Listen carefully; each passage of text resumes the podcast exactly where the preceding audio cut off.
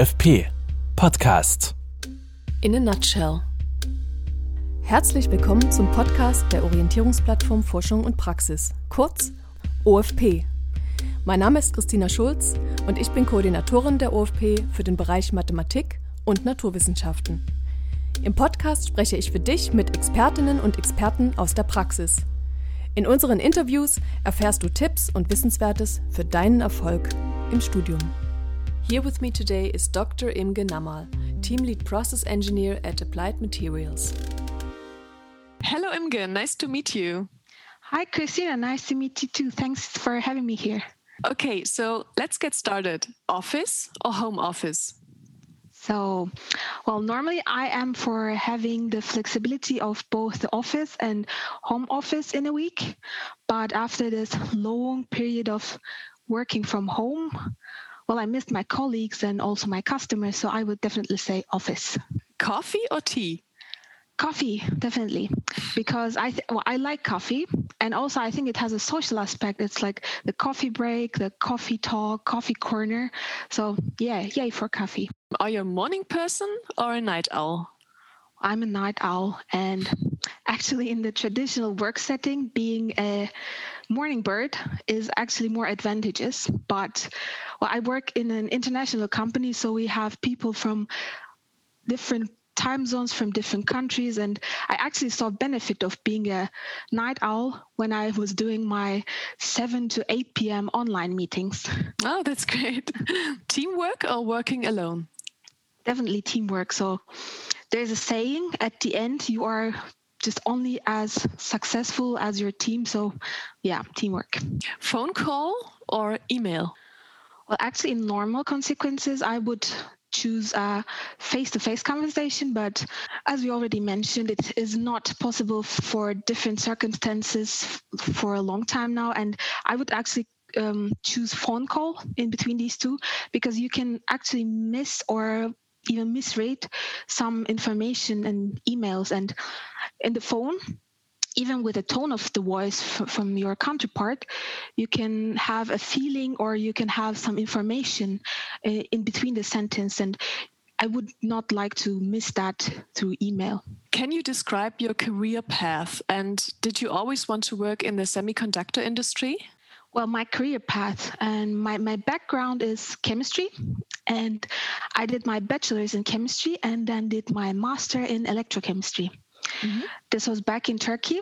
Then I received a Marie Curie scholarship from the European Union and moved from Turkey to Germany and did my PhD in the University of Würzburg in physical chemistry.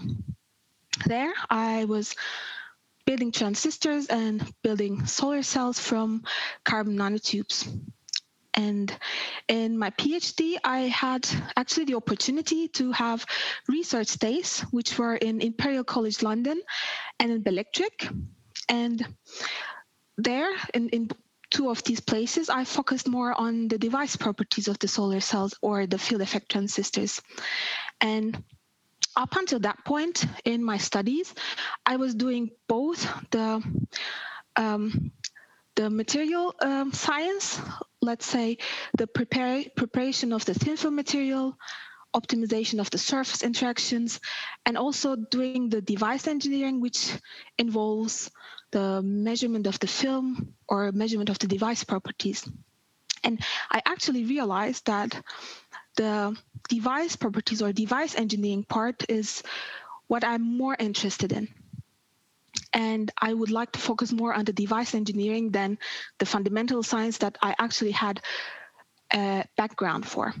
So I started my job search mainly focusing on the semiconducting industry, and because I also thought it's a very exciting industry, and as I also uh, experienced it for myself, it's a fast-moving industry, and the innovations in this industry has a great deal of impact for everyone's daily life, let's say from computers to e-cars or to cell phones. And I'm actually very happy that I now work on one of the biggest tool suppliers for this industry.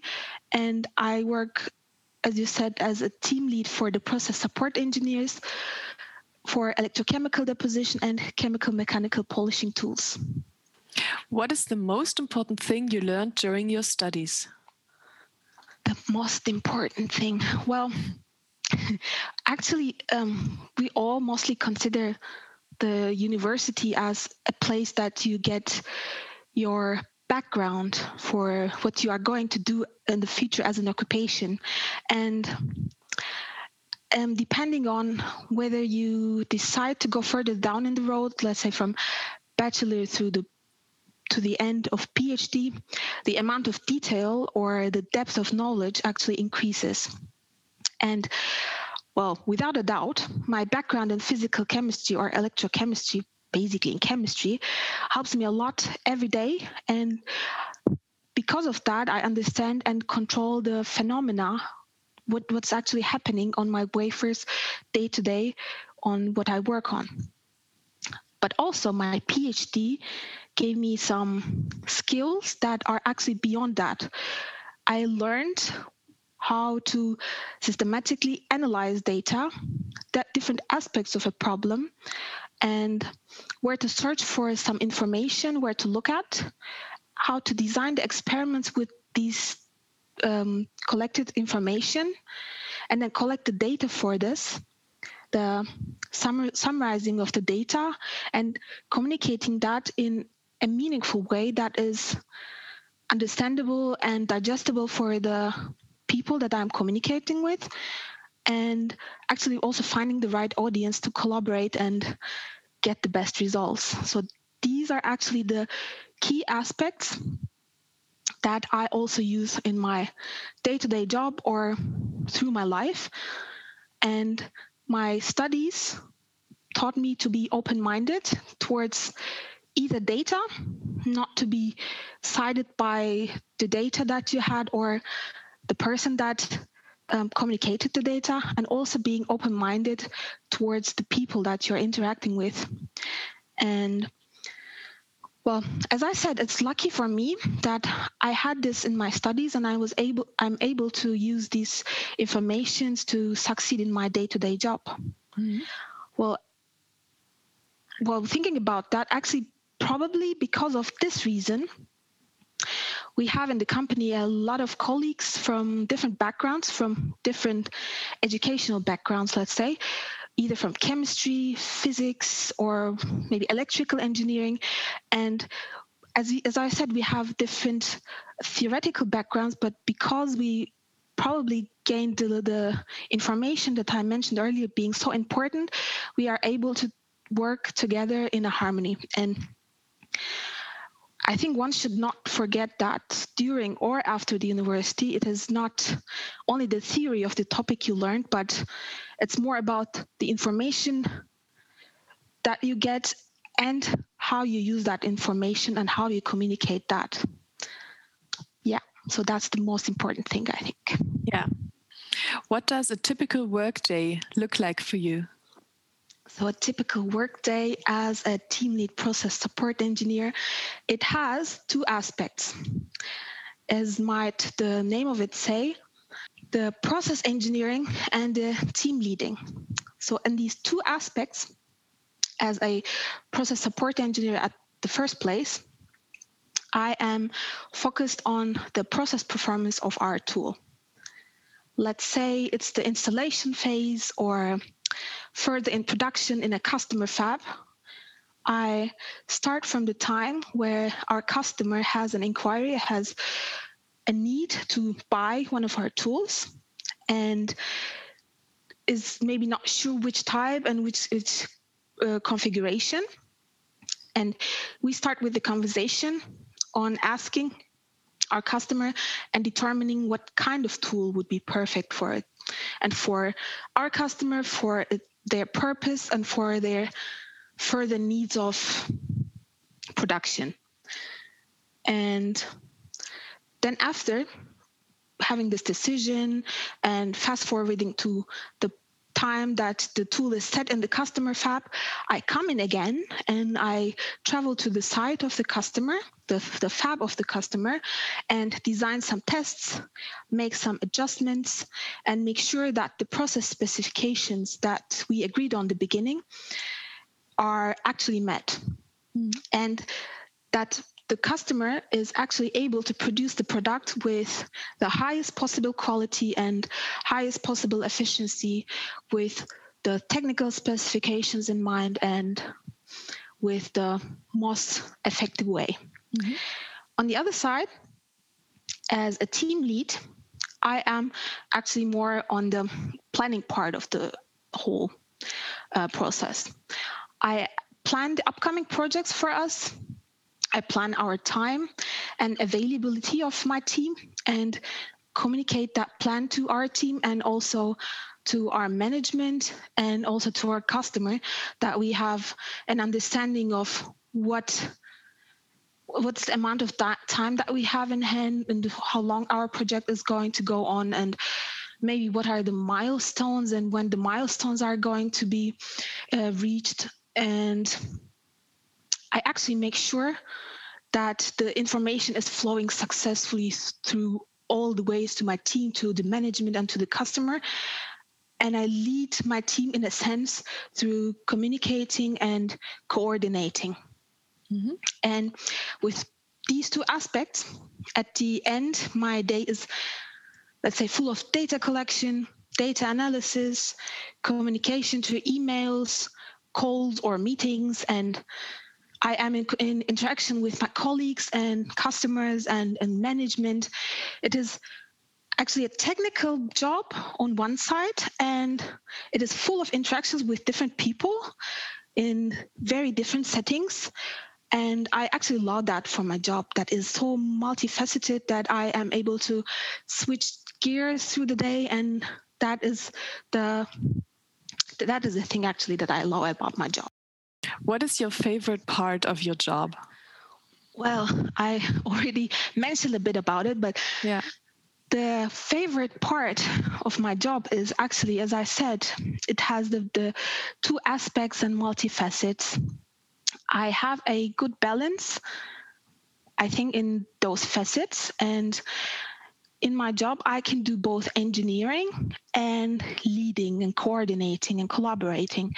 And this allows me to have a wide angle on either the technical subjects, the technical knowledge, because we are also as Applied Materials, a company that is producing tools for almost every step of producing the microelectronic products.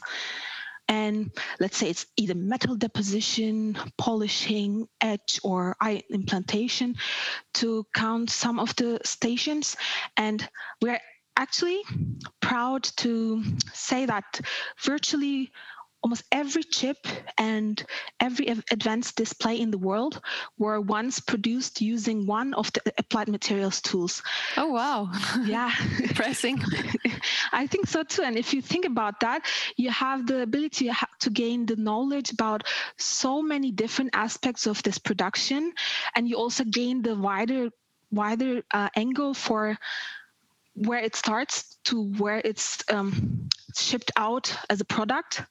And this is this is why i allow the job in the company that i'm already in that it enables me to have this wide angle on technical knowledge. And for the the more human interactive part of my job i also have a wide variety of customers. I'm in contact with them in sometimes in a, in a daily basis depending on the project. And they are they may be from the biggest semiconductor manufacturing companies or from one of the most successful research institutes in europe. And they have different point of view in different projects and adding the interactions with all my colleagues from applied materials and either from sales or marketing or I don't know strategy or mechanical engineering I can also develop myself through these interactions in my job and that's also a really favorite part of my job for me mm. So, with your um, interesting background and all your experiences, what advice would you give students today? Well, yeah, um, let me think. So, in my studies, I mentioned it before. So, I what I studied in Turkey for my bachelor, and during my bachelor, I had the opportunity to have Erasmus exchange in my bachelor studies, and I actually uh, traveled from Turkey to Germany to Bremen for having a semester in in a foreign country back then for me, and then after my um, my masters, I won or I gained a Marie Curie scholarship for my PhD, and I was again able to travel abroad to Germany again.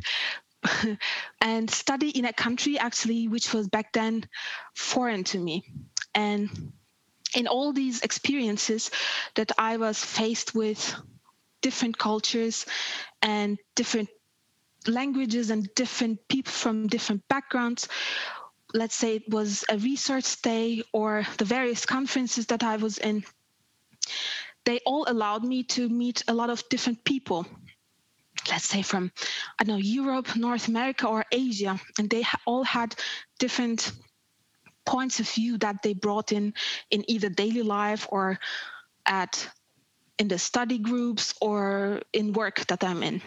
And being faced with so many differences in how these people are learning or thinking or experimenting or communicating with you, you actually start to widen your view. It's like uh, you have a glimpse of the core of it in the same time with widening your own view about the world. And what they all have in common brought me also the empathy and understanding towards the people in a more universal context. And by being able to look from other people's perspective, well, no matter what their background is, it's actually the most valuable tool in life, I think, and also for the workplace. So I would advise the students today, which who, who may have just started their bachelor or maybe in the middle of it, maybe doing master's or PhD. In any step, there are opportunities, and I would recommend them to leave their comfort zone and maybe consider traveling or studying abroad and having interaction with different, maybe foreign people for a period of time and try to widen their horizon in that sense. Imke, it was nice talking to you. Thanks for your time. Thank you very much, Christine. It was really nice talking to you too. Weitere Informationen und Veranstaltungen findet ihr unter tud.de slash dein Studienerfolg slash OFP.